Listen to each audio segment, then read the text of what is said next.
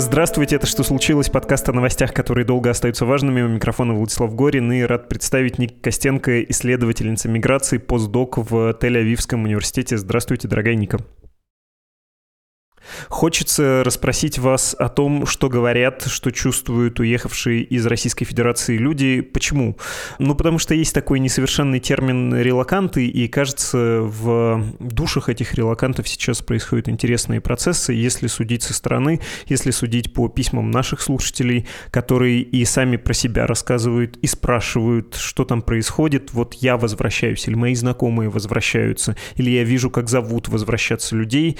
В общем, кажется, кажется, такая эмоция присутствует, поэтому можно про это было бы поговорить. И, конечно, начать, наверное, стоило бы с числа уехавших, но я предложил бы погрузиться еще глубже в предысторию на десятилетия. Можете описать, что представляет собой Российская Федерация вот этих долгих путинских десятилетий с точки зрения миграции? ООН много лет констатирует, что это страна утекающего человеческого капитала, третье место в мире не в относительных, а в абсолютных цифрах по миграции после Индии и Мексики. Фантастические вообще цифры, но вы, кажется, лучше это можете сформулировать. Да, смотрите, Владислав, тут сразу много всего. Первое, про термины. Да? Термины релаканты уходят. Люди так себя не называют больше. Мы долгое время пытались, мы в сигнале об этом говорили, кстати, недавно, э, найти термин правильный из поля, да, потому что в нашем проекте «Аутаж» мы берем много интервью, у нас будет 700, поэтому, наверное, это самый большой проект по этой новой миграции. И мы все время пытались людей вывести на то, как же они себя называют. Никак они себя долго не называли. Только что, буквально недавно, появилось слово «убеганцы», которого раньше не было. В принципе, релокация уже не актуальна. Это было актуально, когда люди действительно вылетали в самолет или когда их вывозили компании. Значит, что происходит с большой перспективой? Люди, конечно, уезжали из путинской России, но надо сказать, что в начале десятых годов этот поток стал заметно меньше, и более того, было даже движение в обратную сторону. То есть были люди, которые уже жили за рубежом, которые вполне хорошо были устроены, но в Москве, в Петербурге, во многих других городах России было достаточно интересно, достаточно бодро, много денег, много возможностей, чтобы люди возвращались. Это прекратилось в 2014 году с Крымом, когда поток обратно пошел.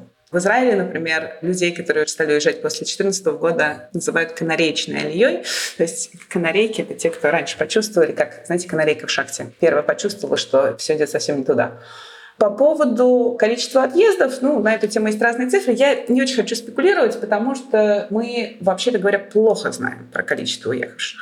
Это связано с довольно сложным методом отчетности ФСБ, который занимается пограничным контролем, потому что они просто фиксируют все перемещения. Это нам даже не так важно, потому что ну, приблизительные оценки есть, они более-менее понятны, а точных мы не получим.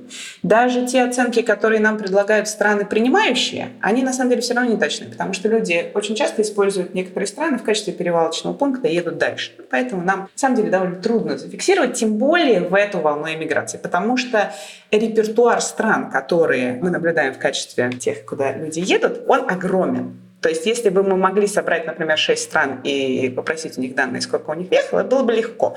Но сейчас это больше 100 стран. Вот, например, в нашем исследовании у нас есть еще большой опрос, мы видим, что больше 100 стран уже. Ну да, я понимаю всю сложность этого подсчета и что конкретные цифры назвать будет э, максимально сложно, но тем не менее, и простите, что возвращаюсь в историю еще про канареечную Алию, да, еще про 14 год, до 14 года, хочется понять, ну там все-таки плюс-минус уехали миллионы, можно говорить смело о 10 примерно миллионах, нет? Нет, нет. Настоящая большая иммиграция, когда уехал там действительно несколько миллионов человек, это все-таки начало 90-х. Потом никакие миллионы не уезжали. Уезжали там ну, десятки тысяч. Какие-то моменты там, может быть, под сотню. Но ничего такого огромного не происходило. А сейчас есть речь о том, что возможно вот эта миграция, это около миллиона с начала войны. И то есть исследователи, которые говорят, что на самом деле не больше 600 тысяч, есть исследователи, которые говорят, что может быть под миллион двести, но понятно, что это все равно очень спорные оценки. Ну, мы можем считать, что такая консенсусная оценка 1800 уехала, конечно. Я про 10 миллионов сказал, потому что поверил ООН. Собственно, оттуда данные, да. Ну, может быть, суммарно там и накопилось несколько миллионов, но в целом, вот как бы год к году, там были не катастрофические цифры, и действительно было немало людей возвращающихся.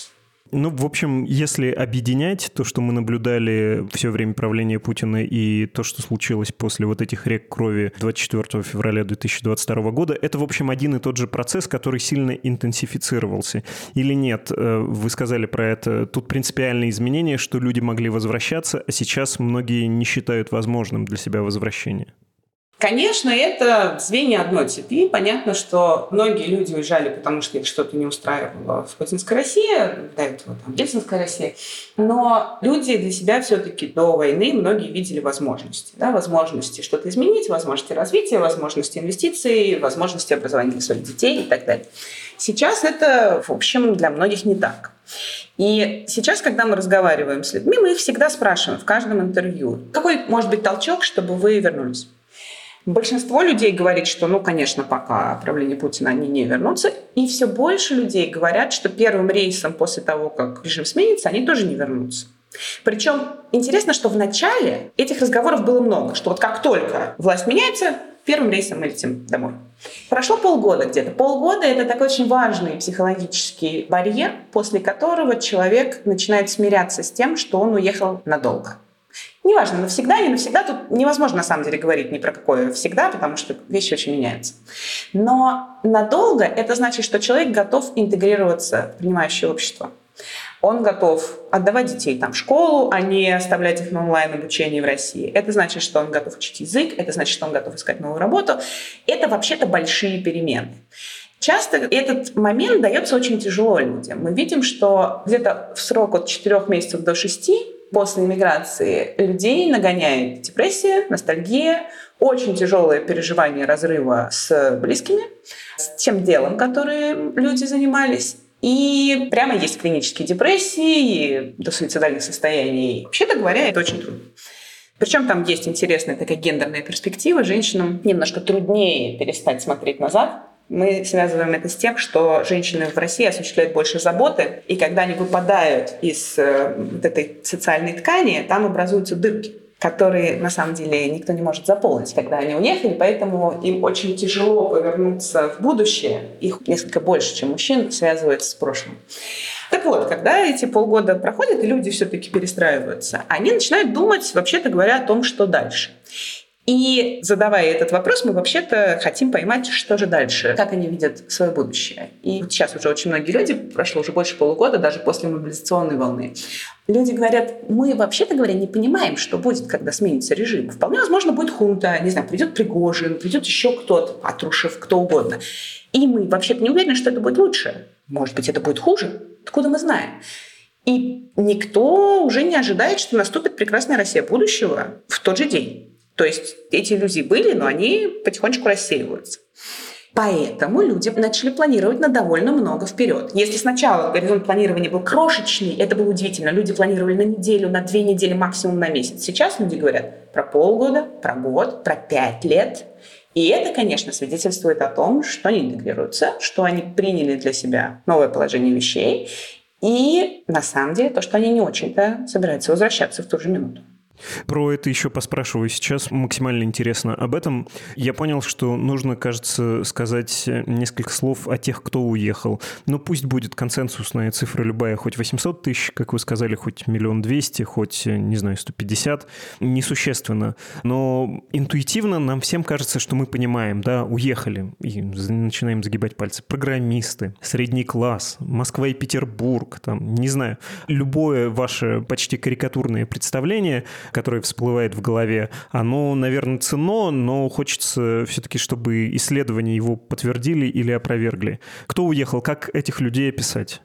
Да, смотрите, там было так, немножко по-разному в первую и вторую волну, что мы называем, то есть первая волна это сразу после начала войны, вторая это мобилизация, понятно.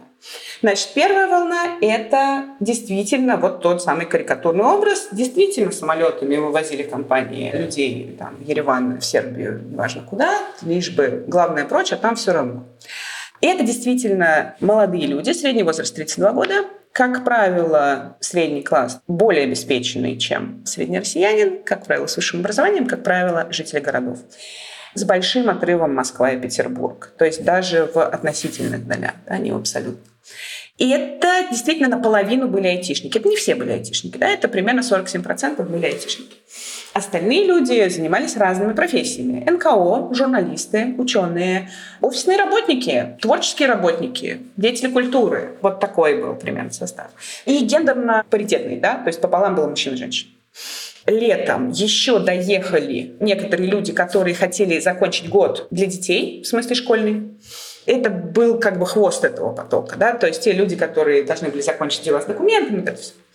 Потом началась мобилизация, как вы помните, 21 сентября, и это был другой поток. Во-первых, там было больше мужчин. Во-вторых, люди были намного больше из небольших городов, даже из сел, и из городов-миллионников, но совершенно не только Москва, Петербург.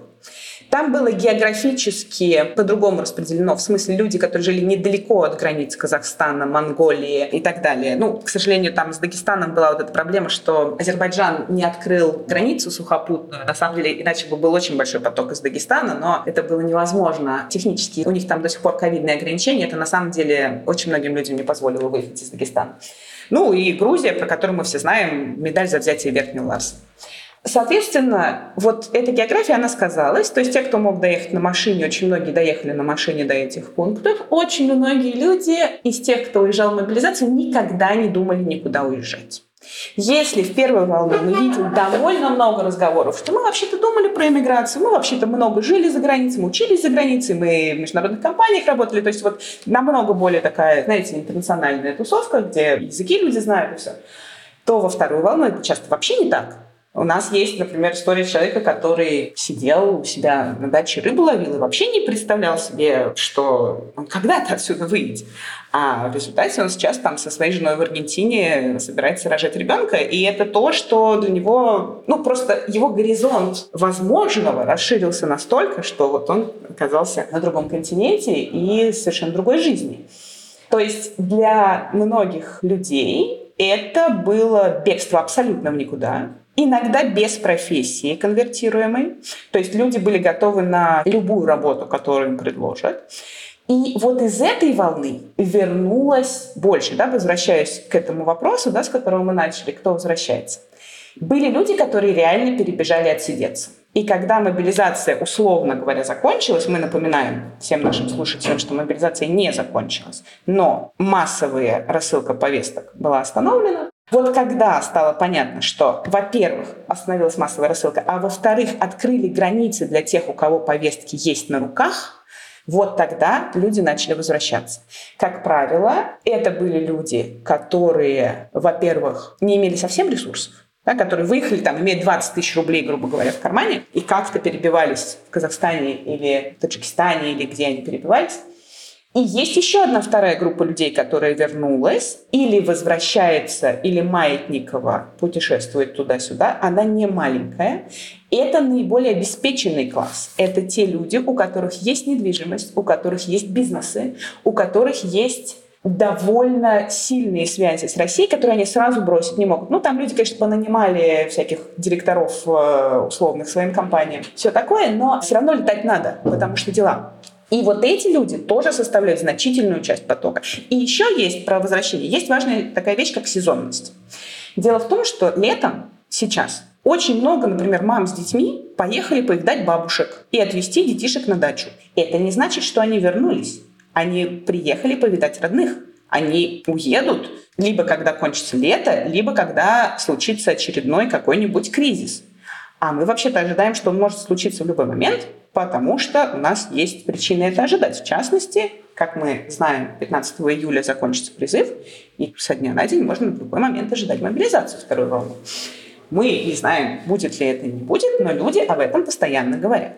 Люди все время ожидают. Надо сказать, что еще люди очень внимательно следят, да, они читают новости, все постоянно в этих лентах телеграммных и постоянно отслеживают и очень просчитывают риски. Например, Кажется, до конца этой недели уже ничего не случится. Сейчас я слетаю на три дня, в воскресенье вечером вернусь. Такого очень много. То есть, на самом деле, там очень много рациональности. Я хотел еще тоже одно уточнение сделать про страны-реципиенты, насколько они изменились по сравнению с предыдущими десятилетиями. Понятно, что какое-то количество людей осело в странах Южного Кавказа и Центральной Азии. Эти страны тоже были выгодоприобретателями, особенно в первый момент, но для многих, я уверен, ваши исследования это показывают, расценивали эти государства как э, такую транзитную зону. Но здесь мы не останемся. Если у человека есть э, какие-то ресурсы или есть квалификации, тоже ресурс, он, конечно, не видит здесь стабильности и безопасности, а уезжает он, собственно, в первую очередь за безопасностью для своей семьи, за какой-то предсказуемостью. Можно ли как-то оценить вот эту прослойку людей, которые остались в странах, которые прежде, в общем, не рассматривались как места, куда можно уехать или вернуться, если ты этнически да, относишься к этой стране, там какая-нибудь Армения, Грузия, Таджикистан, Узбекистан? Люди, вообще-то говоря, имели эффект низких ожиданий.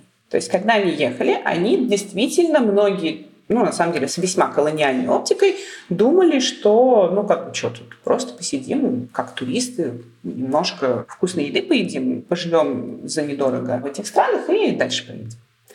Но дело в том, что люди, которые уехали, во-первых, это довольно рефлексивные люди, которые многие стали отстраивать в себе деколониальную оптику и, вообще-то говоря, объяснять себе, что Почему мы так смотрим? Мы на самом деле смотрим, потому что так научили, потому что нас всегда учили, что мы-то старший брат, да, а все остальные не такие прекрасные. А тут вообще-то у людей появились сомнения в том, что мы уж такой прекрасный старший брат. Как-то стало заметно, что брат-то абьюзер, вообще-то говоря, тяжелый. И люди стали задавать себе эти вопросы. И они стали думать и рассуждать, общаться с местными. И очень многие поняли, что, вообще-то говоря, для них то общество, которое их приняло, а на самом деле людей приняли очень радушно. Мы видим огромный разрыв между ожиданиями дискриминации и реальной дискриминацией. И реальная дискриминация почти никогда не идет со стороны людей, она идет со стороны институтов. Ну, в смысле, там не дают какие-то виды там, жительства, карточки, это все. И то немного где. А вот со стороны людей вообще нет дискриминации практически, мы не фиксируем. И вообще-то говоря, это был шок те самые люди, которые писали «сдаем только славянам» в Москве, вдруг поняли, что а их приняли хорошо. В каких-то городах, не знаю, открывали кинотеатры, чтобы они ночевали там, когда они только перешли границу пешком, вот это все. И действительно помогали, и помогают. И вдруг выяснилось, что, вообще-то говоря, и тут можно жить, и тут можно жить, и тут интересно, и тут красиво. И какие-то люди вдруг стали выяснять для себя, что им на самом деле намного больше подходят не такие большие города, а тут есть какая-то интересная экоферма, в которой я хочу позаниматься экологическим земледелием. А тут есть IT-кластер, в котором я хочу открыть свою компанию. А тут очень выгодная налоговая система, в которой классно вписать свой IT-бизнес. И многие люди сейчас нам говорят, мне очень нравится Казахстан, мне очень нравится Грузия, я вообще не понимаю, зачем мне дальше ехать. Мне тут отлично. Это, конечно, связано и с языком, потому что многие говорят по-русски в этих странах. Ну, в Грузии немножко меньше, но в Армении, в Казахстане люди действительно себя чувствуют комфортно с русским языком. А для многих это, на самом деле, большой вопрос. Многие люди пробуют посмотреть что-то где-то еще, и выясняется, что на самом деле им комфортнее в Грузии, Армении, Казахстане или Кыргызстане. И даже те люди, которые думали, что они вот сейчас вот посидят месяцок и уедут, вообще-то остаются. Потому что еще раз менять все, это тоже очень большой труд. И это очень ресурсно затратно. И это психологически опять все начинать сначала. А если тебе неплохо, то и зачем? Но, безусловно, некоторый поток дальше есть. Это бесспорно. То есть есть люди, которые получают Digital Nomad визы в Испании, там, в Португалии, меньше во Франции, реже сейчас дают. Но в целом некоторое движение есть. Есть некоторое движение в Латинскую Америку. Оно в основном связано с так называемым беременным потоком, да, то есть потому что в Латинской Америке, в Бразилии, в Аргентине есть закон, который дает гражданство ребенку родившемуся, там не важно от каких родителей, и сразу вид на жительство этим родителям. Это выгодно. Мы видели вообще самолеты беременных девчонок, которые летят в Аргентину и Бразилию. И тоже оказывается, что огромный мир, людям интересно там жить, они там смотрят на то, как капибары едят или не едят орешки, и, в общем, удивляются тому, насколько жизнь разнообразнее, чем им казалось. Да, я бы отдельно поговорил еще просто в списке этих стран. Понятно, что так был поставлен еще мой вопрос, но вы не упомянули Европу. А, Европа стала разочарованием, и вообще Запад стал разочарованием, особенно для вот этих людей максимально вестернизированных, максимально понимающих, а, что такое Европа. В общем, считающих, я уверен, что ваши вопросы это показывают, что европейские страны и Россия — это одного поля ягоды, что мы часть европейской цивилизации, цивилизации, а вот это бла-бла Путина и кого угодно про третий путь и особую цивилизацию, это в пользу бедных, в буквальном смысле в пользу бедных, потому что более богатая прослойка людей, более богатые группы людей в России, безусловно, считали Европу чем-то своим, да, и тут оказывается, что ни на уровне институтов, ни на уровне культурном вас там не ждут, не очень рады, обвиняют, и это супер некомфортно. Если фиксируемое это разочарование, или я тут чего-то придумываю, и если оно есть, то надолго оно, да, ну, то есть вот как только Финляндия скажет, ой, да приезжайте обратно, да, конечно, что-то мы погорячились, вернется ли все на довоенный уровень, ну, вот такой симпатии, что ли, да, и европофильства? Честно говоря, мы не фиксируем такого разочарования. Дело в том, что, во-первых, Европа — это тоже конструкт, правда же? Никакой общей европейской позиции вообще-то нет. Мы прекрасно понимаем, что реальное такое отношение к русским как к опасности есть в тех странах, которые непосредственно с Россией граничат. И у них есть исторический опыт, подтверждаемый современной практикой, который говорит о том, что это правда может быть опасно. Да? Это в первую очередь страны Балтии и Польши. Ну, теперь в некоторой степени Финляндия, но Финляндия вообще тоже граничит. Ну, Чехия еще. Ну, в Чехии немножко полегче. Но тоже как бы опыт, как мы понимаем. Вообще никто там не забыл танки в Праге. Поэтому надо разделять. В Южной Европе, в Италии, в Испании, в Португалии, даже во Франции, вообще-то говоря, практически ничего не изменилось в плане отношений. Как давали визы, так и дают более-менее. А Греция, еще, конечно, Греция, тоже совершенно всем там вообще наплевать.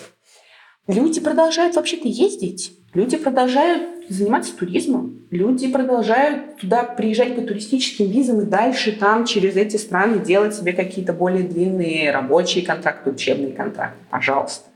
Это все есть. То есть понятно, что нельзя перелететь прямым рейсом, но ну, через Стамбул никто не вообще не запрещает.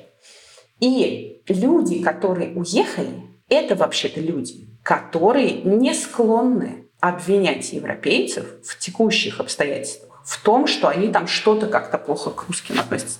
Дело в том, что эти люди сами испытывают огромное чувство ответственности, вины, боли за происходящее и все такое, и у них у самих есть очень большое недоумение, как вообще так получилось, что к ним более-менее везде нормально относятся. То есть они-то как раз ожидали, что будет хуже, а выясняется, что ну какие-то ограничения, ну кто-то не пускает, ну ок, но, в принципе, могло быть вообще. А так все-таки многое можно. Ну и слава богу, мы тут тихонечко посидим, потому что уж как бы чья бы корова мычала, наша бы уже молчала. Еще про свойства этих людей, чем они отличаются от предыдущих волн иммиграции и на что нужно смотреть, на какие рэперные точки в ценностях, во взглядах, в высказываниях, ну и в жизненных приоритетах.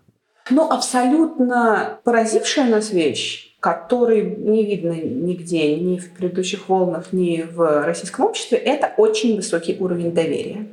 В принципе, Россия характеризуется крайне низким уровнем межличностного доверия. Да, никто друг другу не доверяет, поэтому, например, у нас в каждой шаверме по охраннику, потому что все время все боятся, что кто-то друг друга обманет, украдет, не выполнит обязательства. Это, на самом деле, очень повышает транзакционные издержки, это повышает вообще там, риск ведения бизнеса. Эта иммиграция очень доверяет людям они моментально строят связи внутригрупповые, межгрупповые, связи со своими друзьями все очень сильно поддерживаются, которые уехали в другие страны.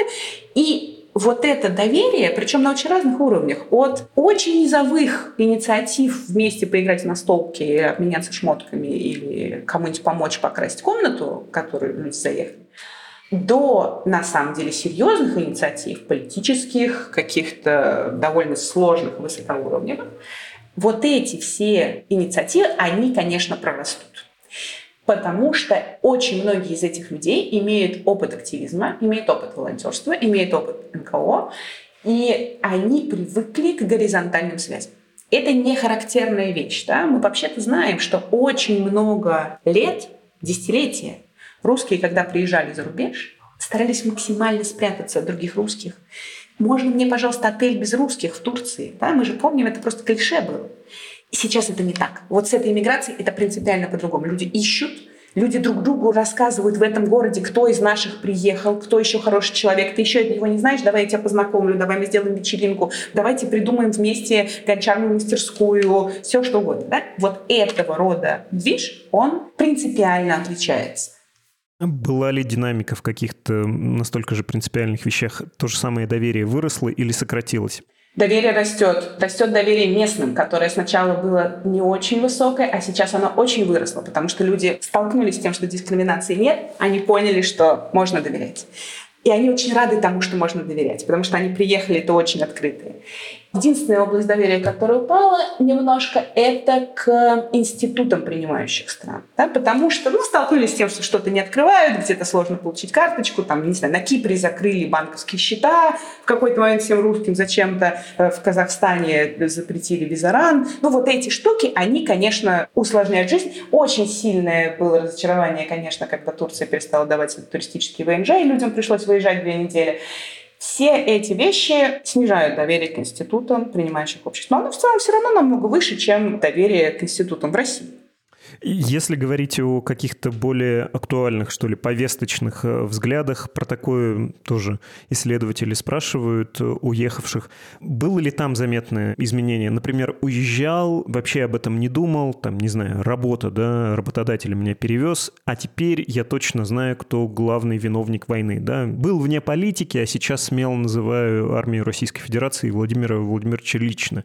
А может быть, кто-то наоборот посмотрел на то, куда он приехал, понял, что он хочет вернуться домой и изменил свои взгляды на Россию, ну и как-то вообще стал толерантнее да, к этому относиться, решил, что я буду строить свою частную жизнь там. Вот здесь есть существенные перемены за прошедшее время?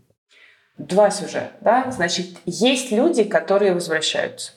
Во-первых, это небольшой процент. Это, конечно, не такие проценты, которые нам говорят по телевидению российскому. Ничего подобного, что там 40% вернулось, 50% вернулось. Это, конечно, даже близко не так. Но есть люди, которые возвращаются. Это не связано с тем, что они вдруг уверовали в благостность российской власти. Это связано с тем, что есть обстоятельства непреодолимой силы. У кого-то заболела мама, у кого-то умирает близкий, у кого-то становится понятно, что другую работу не найти, а с той работы, которая в России, его уволят, если он останется на удаленке. Есть разные другие обстоятельства, иногда очень личные. Есть обстоятельства медицинские, да, есть сложные медицинские проблемы, с которыми нельзя получить высококвалифицированную помощь, если ты не гражданин, если у тебя нет очень дорогой страховки. Мы фиксируем такие случаи, к сожалению, это так. Ну, не знаю, сложная онкология, да, возникает у человека, вот, вообще-то вопрос жизни и смерти становится. Такого рода вещи заставляют вернуться, и очень люди страдают, конечно. Но есть вещи сильнее, да? Есть люди, которые понимают, что они не вывозят финансово, что либо страна, которую они выбрали, дорогая, либо на рынке труда, куда они приехали, на самом деле нет места, либо там нет жилья, например, да, вот есть такие страны. И понимают, что пока вот вроде стало ничего в России, да, и пока можно чего-то попридумывать, поучиться еще из России, как-то пожить в своем жилье и простроить стратегию получше, но практически никто из тех, кто уехал и вернулся, не говорит, что они вернулись навсегда. Это очень важно, да, то есть люди говорят, что они сейчас решат какие-то свои проблемы финансовые, со здоровьем, с семьей и так далее, и они дальше уедут. Может быть, получше продумав, может быть, получше подготовившись, потому что вы же понимаете, люди вообще-то уезжали с одним чемоданом в три дня, иногда в сутки. Это очень тяжело взять и бросить всю свою жизнь и уехать с одним чемоданом, ты действительно можешь оказаться не готов. Особенно, если ты не один молодой, здоровый, свободный, а если у тебя есть те, кто от тебя зависит. Мы должны понимать, что, вообще-то говоря, этот отъезд очень выявил то неравенство, которое есть в России. Потому что люди, обремененные обязательствами, разумеется, не могут все бросить. Как ты бросишь своих детей, стариков, даже домашних животных это была огромная проблема, потому что был дефицит этих чипов, и было очень трудно. А особенно трудно уязвимым группам. Опять же, вот про ЛГБТ-сообщество. Мы понимаем, что многие люди из ЛГБТ-сообщества, особенно те, кто были видны более-менее публично в ЛГБТ-сообществе, постарались уехать сразу после начала войны. Было ясно, что начнут в их адрес закручивать гайки ужасно жестко. Но это же тоже часто люди, которые находятся в обстоятельствах такого рода, что ну, как бы, у них меньше ресурсов, просто потому что они дискриминированы. И поэтому они часто остаются в очень дискриминированном положении, даже когда они уехали. Потому что тут у них, например, в России, несмотря на всю дискриминацию, у них были тесные связи, которые их поддерживали. Там врачи, которые их понимали, ну и так далее. Да, вся эта сеть работала. Сеть поддержки, психологические поддержки. Когда они уехали, они могут оказаться изолированы, это может очень сильно ударить по их состоянию. Да, поэтому опыт дискриминации, опыт неравенства, опыт бесправия, да, опыт репрессий на самом деле продолжает влиять даже после эмиграции.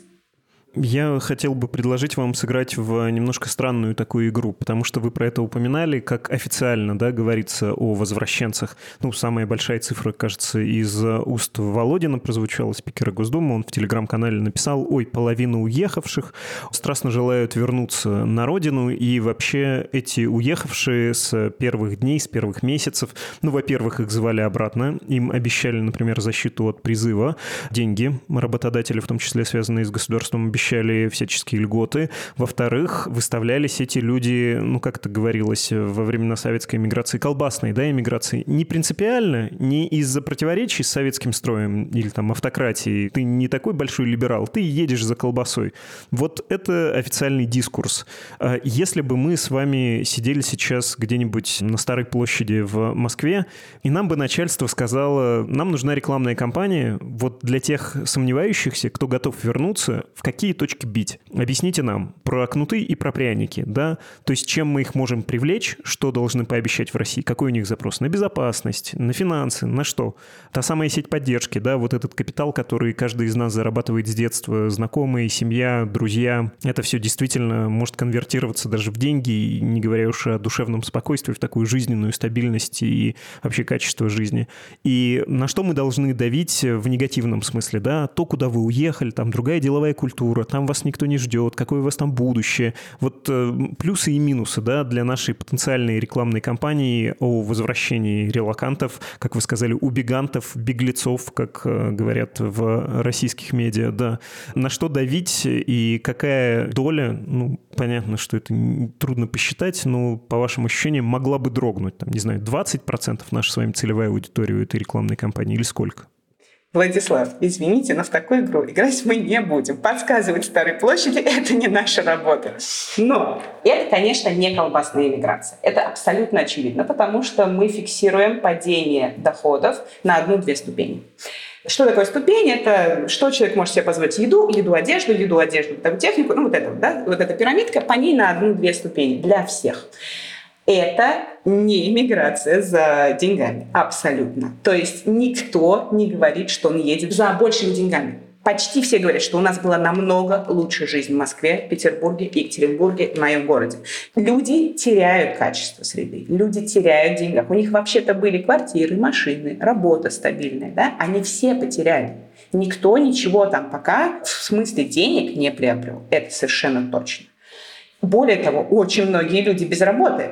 Вот тут совершенно понятно, что там большая безработица, там чуть не 30% безработицы среди тех, кто уехал. Это на самом деле сложно. То есть, чтобы оба партнера уехали и нашли оба уже работу, такого практически нет.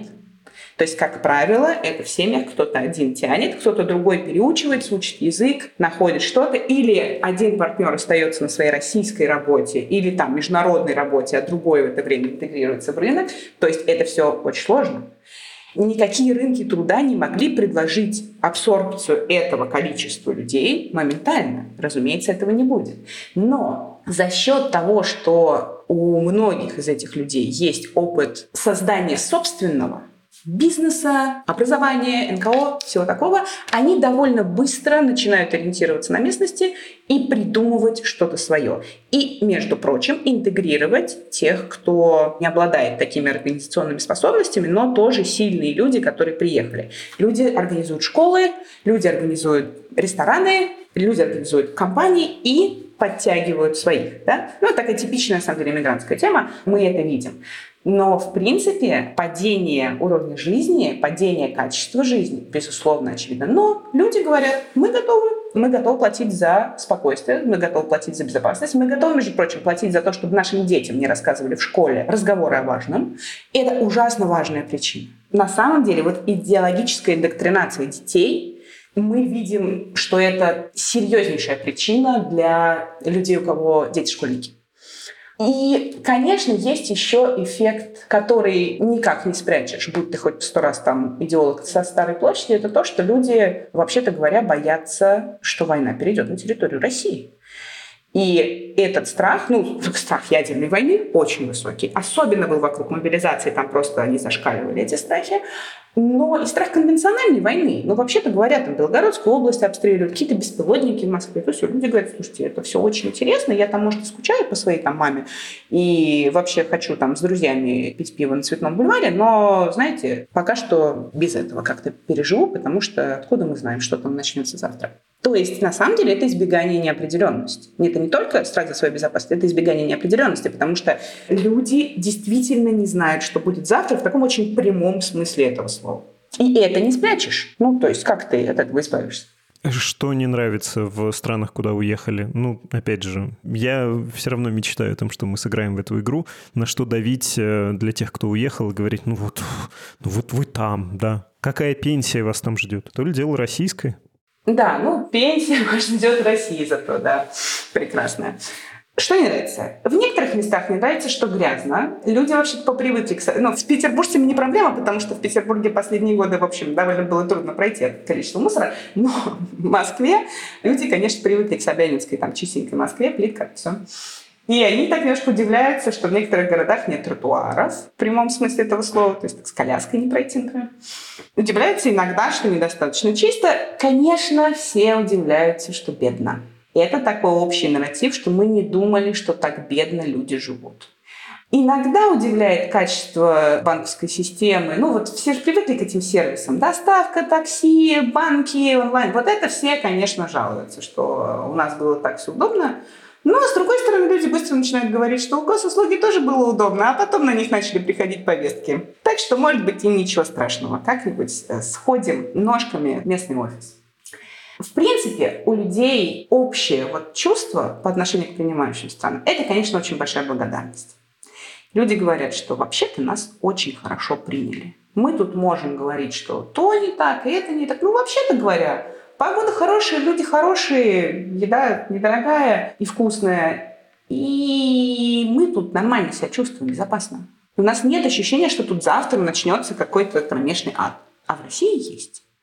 И многие себя чувствуют, ну, даже не вправе что-то там такое говорить, что вот тут у вас, значит, то не так, и это не это. И более того, есть много инициатив, которые уже направлены на то, чтобы что-то изменить в качестве среды в принимающем обществе. Особенно, конечно, ребята, которые занимались экологией и занимались урбанистикой.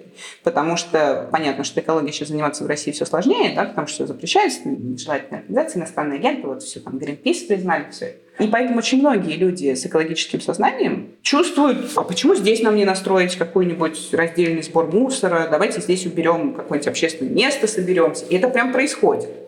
То есть мы видим, что образуются группы на эту тему, образуются какие-то субботники. В общем, люди что-то такое делают. Им прикольно сделать лучше.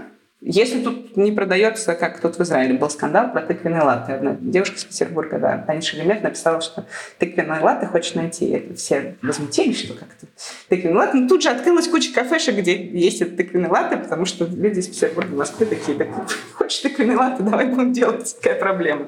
Канареечная аллея сменилась, да, тыквенный, известный мем. А какое количество все-таки есть людей, примерно, по вашим ощущениям, которые готовы были бы вернуться? Ну, потому что оказывается не ужас-ужас, да, по сравнению с сентябрьской мобилизацией, кажется, власти посмотрели на этот уровень тревоги и решили проводить мобилизацию другими методами, во всяком случае пока, и, не знаю, 10-20% может быть готовы вернуться и сказать себе, да господи, это было прекрасное приключение, но, кажется, я готов жить и дома.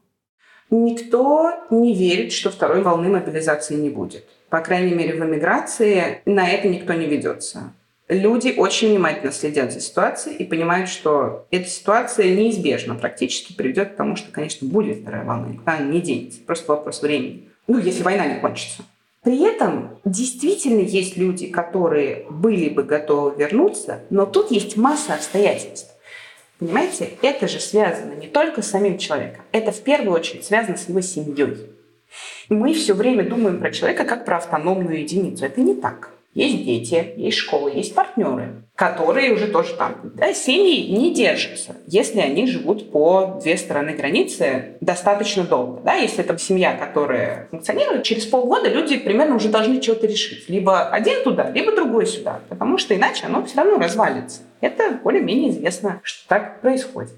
Действительно, есть люди, которые просто понимают, что они хотят вернуться к своей жене домой, да, потому что она не может бросить работу, потому что люди говорят себе, что ну, мне вообще семья важнее, чем те риски, которые там, я терплю в России. Может быть, мы сможем что-то придумать вдвоем и уехать. Вещи очень практического свойства. То есть вот такого разговора о том, что я вдруг понял, что я хочу на родину, просто потому что я хочу на родину, а у меня тут все было хорошо, такого нет. То есть либо что-то совсем стало не складываться, не знаю, лишили визы, там, выгнали из страны, заблокировали карты, вот как стало невозможно, либо есть причина, причем человек может не признаваться, да, это может быть очень латентная вещь, это может быть какая-то тайная история, которая его держит. Он может на самом деле даже не до конца понимать, что именно вот это его держит и тянет обратно. Но мы не видим больших цифр. То есть, ну, то, что 10% это максимум, это вот я бы сказала так. Опять же, если не случаются обстоятельства непреодолимой силы. Вот, у мамы нашли рак, не дай бог, и я лечу, потому что, ну, как бы, Понятно. Я хотел бы вас про будущее спросить, и вы про детей упоминали. Для этого, мне кажется, вопроса нужно отделить детей от взрослых. Хоть вы и говорите, что респондент, он не в вакууме, да, респондент а с домохозяйством, с партнерами, с детьми и прочее, и прочее. Но когда говорят про детей, я не хочу, чтобы им давали уроки о важном в школе. Я не хочу, чтобы они жили под обстрелами. Я не хочу, чтобы они жили в стране, где есть люди, которые вернулись из ЧВК «Вагнер» или просто с фронта. Вот это все, вот эти все тревоги, они на самом деле насколько о детях, а насколько о себе. И не нужно ли нам все-таки немножко расколдовать это домохозяйство до личного эгоизма опрашиваемого? Ну, слушайте, это такой глубоко психологический вопрос. Вообще-то людям важны свои дети, как правило.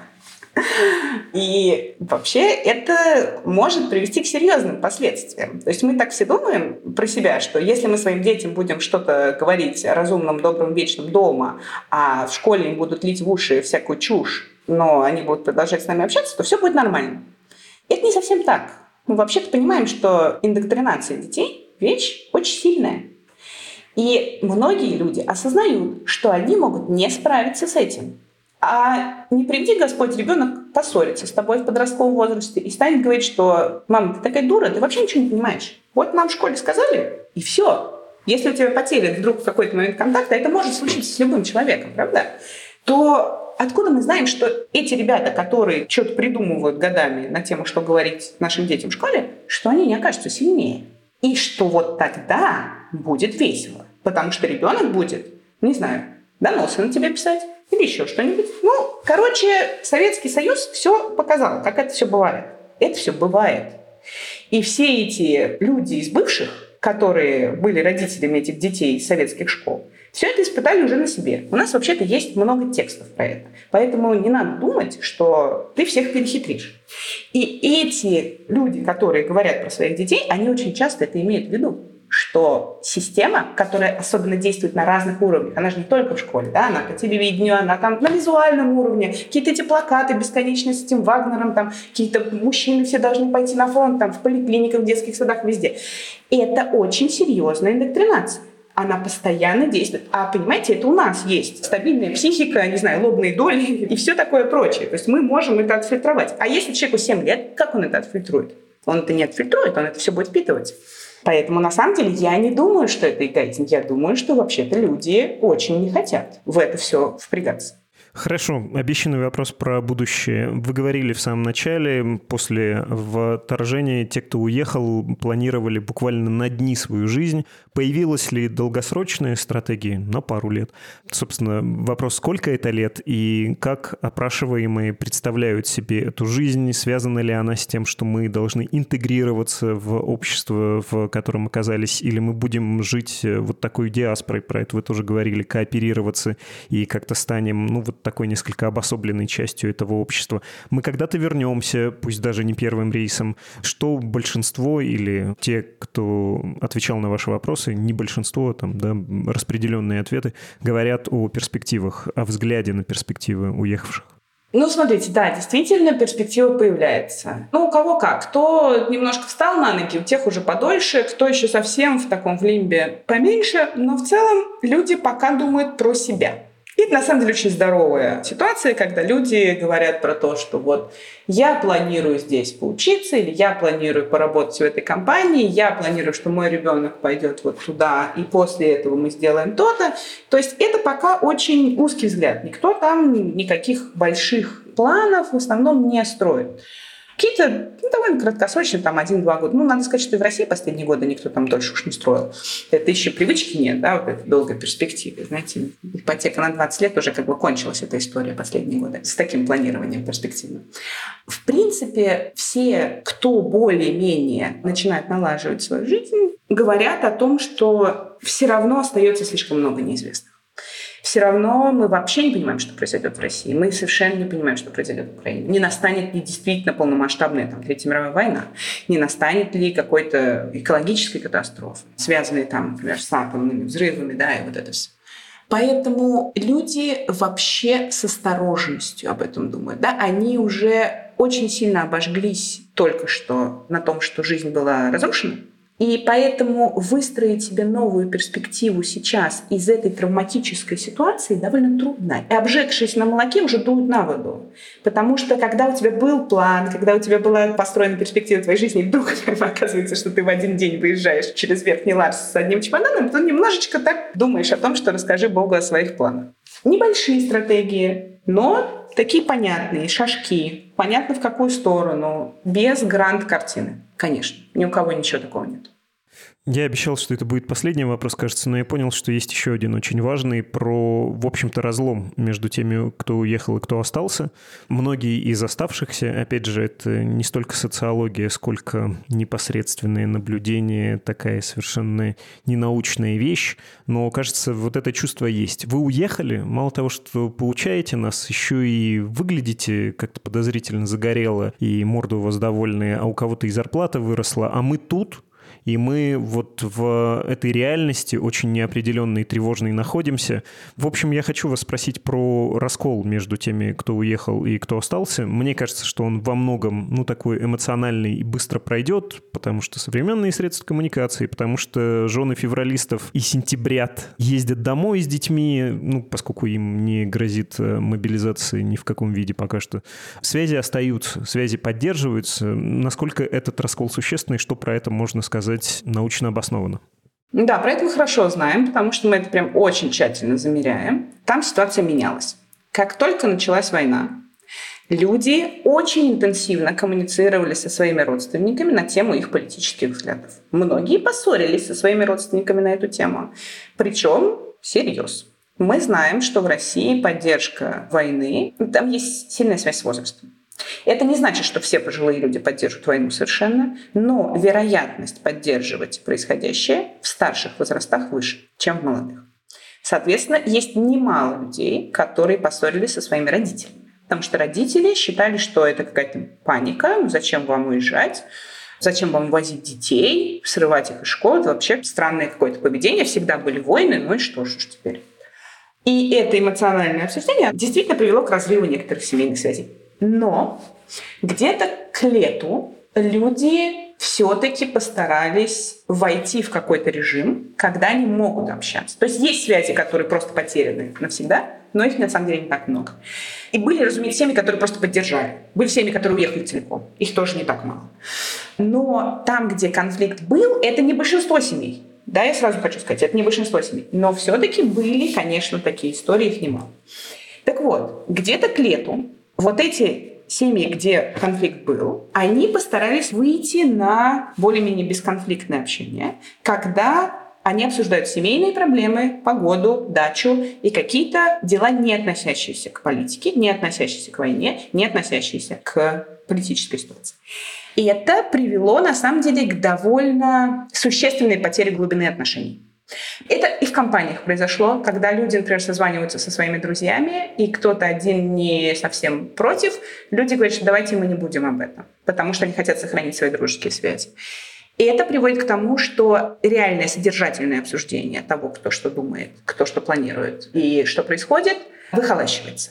Это довольно серьезная проблема. То есть на самом деле была поддержка. То есть как бы вот этого ощущения раскола где-то до мобилизации вообще не было.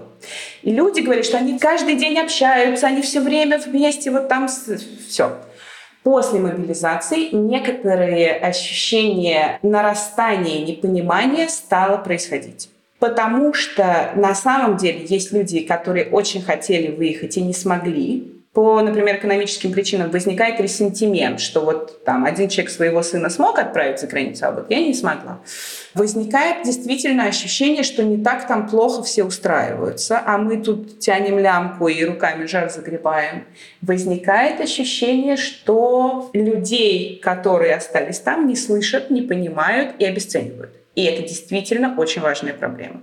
И мне кажется, что на самом деле нам всем нужно работать над ее преодолением, потому что разрыв социальной ткани в этом месте приведет к плохим последствиям потенциально. Да?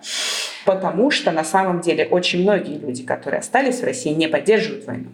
Очень многие люди находятся в тяжелейшем состоянии постоянного стресса, депрессии, тревоги, постоянного страха за свое будущее и высочайшего уровня неопределенности. Да? И на самом деле им нужна поддержка а не постоянное гнобление, что они там налоги платят на войну или еще что-то там поддерживают и не саботируют, не знаю, уроки разговоров о важном. Надо понимать, что там постоянно усиливается уровень репрессий он становится все более генерализованным. Да? Если раньше это были все-таки более-менее изолированные группы, сейчас под каток может попасть практически уже кто угодно. И жизнь в этой ситуации, она, конечно, развивает определенные копинг-стратегии, да? то есть стратегии, как человек может с этим справиться психологически. Они могут быть разные. Но, опять же, нужно понимать, что людям там надо выжить, людям надо сохранить свое психическое здоровье, людям надо продолжать функционировать, потому что, вообще-то говоря, может быть, кроме них никто там не может функционировать да, в их домохозяйстве. От них может очень много кто зависеть. Для многих людей есть чувство долга, да, потому что например, люди могут работать с врачами, там, учителями, но они продолжают вообще-то поддерживать очень многих. И если они уедут, опять же, развалится очень какой-то большой кусок реальности. И, как правильно говорит нам Людмила Петрановская, вообще нельзя обвинять людей в том, что они остались на своем месте, потому что это, разумеется, это базовая стратегия. Ну, в смысле, большинство людей, разумеется, осталось. И останется. Мы вообще-то знаем, что в Киеве большинство людей осталось под всеми бомбежками. Потому что так не бывает. Не может 140-миллионная страна сняться и уехать. Это бред. Да? Понятно, что там все равно будут оставаться огромное количество людей по разным причинам. В том числе потому, что люди вообще-то говорят себе, это мой дом, и никуда не уеду. Почему из-за каких-то там козлов я должна куда-то ехать? Я не поеду. И мы все переживем. И это тоже позиция, она тоже достойна уважения. И мне кажется, что вот эта работа иммигрантского сообщества над тем, чтобы понимать, что там происходит, разговаривать, и поддерживать, она обязательно должна интенсифицироваться, потому что иначе эти связи будут потеряны, и мы все будем больше говорить о себе и о том, что там происходит с нами. Хотя на самом деле это мы намного более ресурсные и сейчас уже намного более спокойные, потому что мы не в репрессиях живем и не в ощущении постоянной войны. И это мы те, кто, в общем-то, могут оказывать поддержку людям, которым она нужна. Спасибо гигантское. Очень было интересно. И последняя точка, по-моему, максимально правильная. Да, спасибо большое, Влад. Это была Ника Костенко, исследовательница миграции, постдок в Тель-Авивском университете. Два мгновения и прочитаем ваши письма.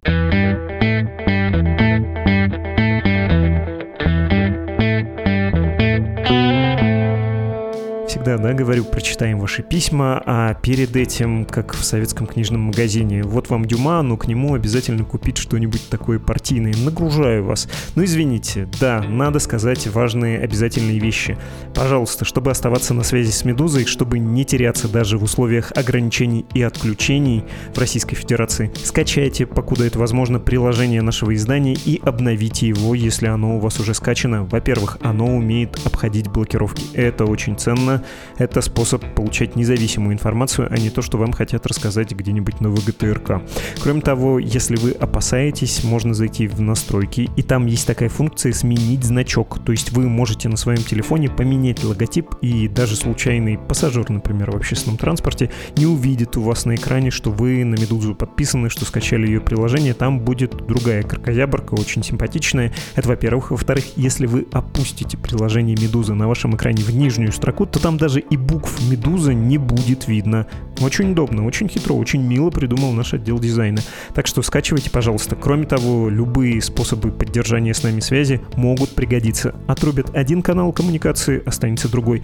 Так что все соцсети с VPN и без. Подпишитесь там на «Медузу». Это пока безопасно, законно, никого за это не преследует. Кроме того, отдельной статьей телеграм-канал «Медузы», «Медуза Live». Такой у нас главный канал на этой платформе. Он оперативно освещает и новости, ну и кроме того тоже пока защищен от блокировок. Мы даже туда выкладываем файлы подкастов, несмотря на то, что мы статистику по ним не видим, и это немножко обидно, но зато вы получаете контент. Красота. Относительно этого подкаста и конкретно этого эпизода лайки, комментарии, подписки — это очень хорошо. Любая удобная для вас платформа, если у нее есть такие функции, и вы ими воспользуетесь, будет лучше распространять этот эпизод подкаста, ну и вообще наш подкаст. Мы за это будем благодарны. Кроме того, лучше бы найти альтернативную платформу. Ну, например, слушаете на Google подкастах, ну так подпишитесь еще заодно на YouTube-канал подкаста Медузы, потому что если вырубят одну платформу, будет другая. Это хорошо, это удобно, это позволит в случае чего нам передать сигнал, где мы еще можем с вами встретиться. Дружественный имейл рассылки Сигнал и Кит тоже хорошее средство в тяжелый для нас час, они смогут нас выручить, я в этом уверен. И боюсь, что мы все еще не приходим к чтению писем, потому что я забыл сказать про пожертвование, ну или чуть не забыл. support.meduza.io и save.meduza.io — те страницы, где можно оформить донейшн для нашего издания, но только в том случае, если это вам по деньгам, по силам. Рассчитывайте, пожалуйста, ваш бюджет. Мы не так важны, как потребности вашей и вашей семьи. Во-вторых, если это для вас безопасно, в Российской Федерации Медуза признана нежелательной организацией, так что, пожалуйста, только только криптовалюта и только анонимные для российских властей счета. Например, если вы ездили куда-то за границу, страна не обменивается финансовой информацией с РФ, вот отлично, с такого счета можно. Кроме того, не грех попросить каких-нибудь знакомых, которым это безопасно, заплатить за вас или за себя. Ну, просто попропагандируйте нас, это всегда хорошо. Главное, не в соцсетях. Опять же, в России соцсети читаются, и за публикацией там может прилететь. Будьте предельно аккуратны и ведите агитацию только среди тех, кому вы доверяете. Это я говорю, конечно, про граждан Российской Федерации, про тех, кому может от нее достаться. Ну и да, тоже всегда это говорю, но это правда важно. Если у вас есть возможность оформить регулярное пожертвование, это лучше, чем разовое, пусть даже оно будет в сумме больше, поскольку в случае с регулярными пожертвованиями Медуза может лучше планировать собственный бюджет. Это, как вы понимаете, такая важная штука организационная. Ну что, наконец, читаю ваши письма с адреса подкаст собакамедуза.io. Владимир написал, наш постоянный слушатель. История с Пригожиным и его путчем вроде бы завершилась, но вопросов все еще больше, чем ответов. Ой, дорогой Владимир, я уже, честно говоря, не могу про Пригожина. Больше недели, в смысле, мы без выходных были, про него мы говорили, и мне кажется, все начали немножко от него сатанеть, и слушатели, ну, мы, мы в первую очередь, ну хорошо, давайте, что вы там предлагаете. В то время как после вызывающей демонстративного избиения адвокатов государство пытается отказаться от своих обязанностей с юридически ничтожным основанием военному преступнику Пригожину возвращают коробки денег и закрывают на него уже открытые дела. Это вызывает вопрос, а что такого опасного в нем есть, чем он так угрожает. Позволю себе выдвинуть непроверяемые предположения, да пусть и с конспирологическим душком. Пригожин входил в очень ограниченный ближний круг решал государя российского. Второе. Налаживал серые линии снабжения вывода средств контакта за границей еще до войны. Третье. Во время переговоров он пообещал слить эту информацию в случае, если терять будет нечего. Отсюда вопрос, насколько большая часть всей всей российской внешней политики происходит в темную, насколько это критичная часть, ну или чтобы формализовать вопрос, может вы сможете обсудить, какие области информации в России неожиданно скрыты в сравнении со странами Запада, петрократиями Персидского залива, Китаем. А, не знаю, нет. А кто может об этом знать? Как об этом можно сколько-то обоснованно рассуждать? Ну, то есть это, по правде говоря, у вас не вопрос, вы поделились э, догадками и мнением. Нет, не знаю, как полчаса про это обоснованно можно говорить. Мне кажется, что в нашем подкасте и так очень много бывает такого, если не фантазийного, то предполагаемого с предположениями. Опасаюсь таких выпусков. Хочется делать их поменьше, а конкретных, ясных, проясняющих все побольше. Егор написал, ежедневно захожу в приложение Медузы в ожидании той самой новости, так и вижу, та самая новость. Читаю интересные статьи, слушаю ваш подкаст, было время, донатил, пока не могу, понимаю, спасибо за то, что были нашим спонсором. Так вот, заметил небольшую трансформацию по отношению к мату в статьях. Ранее он запикивался с указанием синонимов в круглых скобках. Сейчас же не скрываются, лишь дисклеймер предупреждает о его наличии в статье. Имею любопытство спросить, что стало триггером для такой перемены. Было ли это предметом какого-то обсуждения дебатов или как-то само так получилось, Глафред дал установку. Что вы, Владислав, думаете об этом? Можете ли рассказать, как решаются у вас такие вопросы? Мира, мира внутри. А, дорогой Егор, вам тоже мира, конечно, могу рассказать. Все дело в законодательстве Российской Федерации. Вот как все было устроено до февраля 2022 года, когда вторжение изменило все, а Российская Федерация была такая мелкая история, решила заблокировать «Медузу», признала ее нежелательной. Мы ведь до этого в Российской Федерации деньги зарабатывали, рекламу продавали на много миллионов рублей, другим на зависть, и вообще-то старались выполнять законодательство России, исходя из той мысли, что, во-первых, деньги, во-вторых, аудитории. Если нас будут блокировать, нам труднее будет до вас дотянуться. Но когда это произошло, когда Российская Федерация решила, что порывает с нами любые отношения, сузила предельно пространство нашего разумного компромисса, мы поняли, что дальше играть по ее правилам не нужно. Нужно играть по собственным и по правилам, которые подсказывают нам здравый смысл и наши внутренние стандарты. Матерятся ли люди в России? Конечно, матерятся. До того, как э, в России было принято законодательство, в СМИ эти слова, которые всем известны, писались открыто. Потом вот их потребовалось запикивать или заштриховывать, причем так, чтобы нельзя было догадаться, что это за слово, поэтому, по-моему, в «Медузе», кстати, этот формат и был изобретен, когда в э, квадратных скобочках приписывается созвучное и объясняющее сказанное кем-то из собеседников э, ругательное слово, да, инвективное. Ну так вот, после того, как с полномасштабным вторжением Российская Федерация поставила нас вне закона, мы решили, что это имеет и свои преимущества. Мы можем не ставить, например, предуведомление об иностранном агенте. Ну мы же заблокированы, мы же запрещены, мы же нежелательные. Ну, Pff, то же самое случилось и с матом. Люди этими словами разговаривают. Сами мы их не используем. Авторы наши их не используют. Но если собеседник использует, пожалуйста. Мне кажется, что в подкастах э, их стоит все-таки запикивать, потому что многие слушают в наушниках, но кто-то может включить в колонке, в автомобиле. Могут быть дети, кому-то это может быть некомфортно. Подкаст сделал такое, здесь мы это будем продолжать запикивать, и даже сам я иногда ругаюсь. Но это, как мне кажется, совершенно неуместно, так что услышать, не услышать, прочитать, тем более с предуведомлением запросто. Это часть русского языка, часть нашей жизни. Такая позиция. А было ли там обсуждение, стоит это делать или нет? Не помню точно. По-моему, главный редактор сказал, что все, снова ругаемся, но делаем это когда уместно и когда ограничено. Такой был, по-моему, способ донесения этого управленческого решения. Будут еще вопросы, задавайте их на адрес подкаст собакамедуза.io, присылайте письма, мы в конце каждого эпизода их читаем, и я, как видите, имею наглость их комментировать. Это был подкаст «Что случилось?», посвященный новостям, которые долго остаются важными. Всего доброго, до встречи. thank you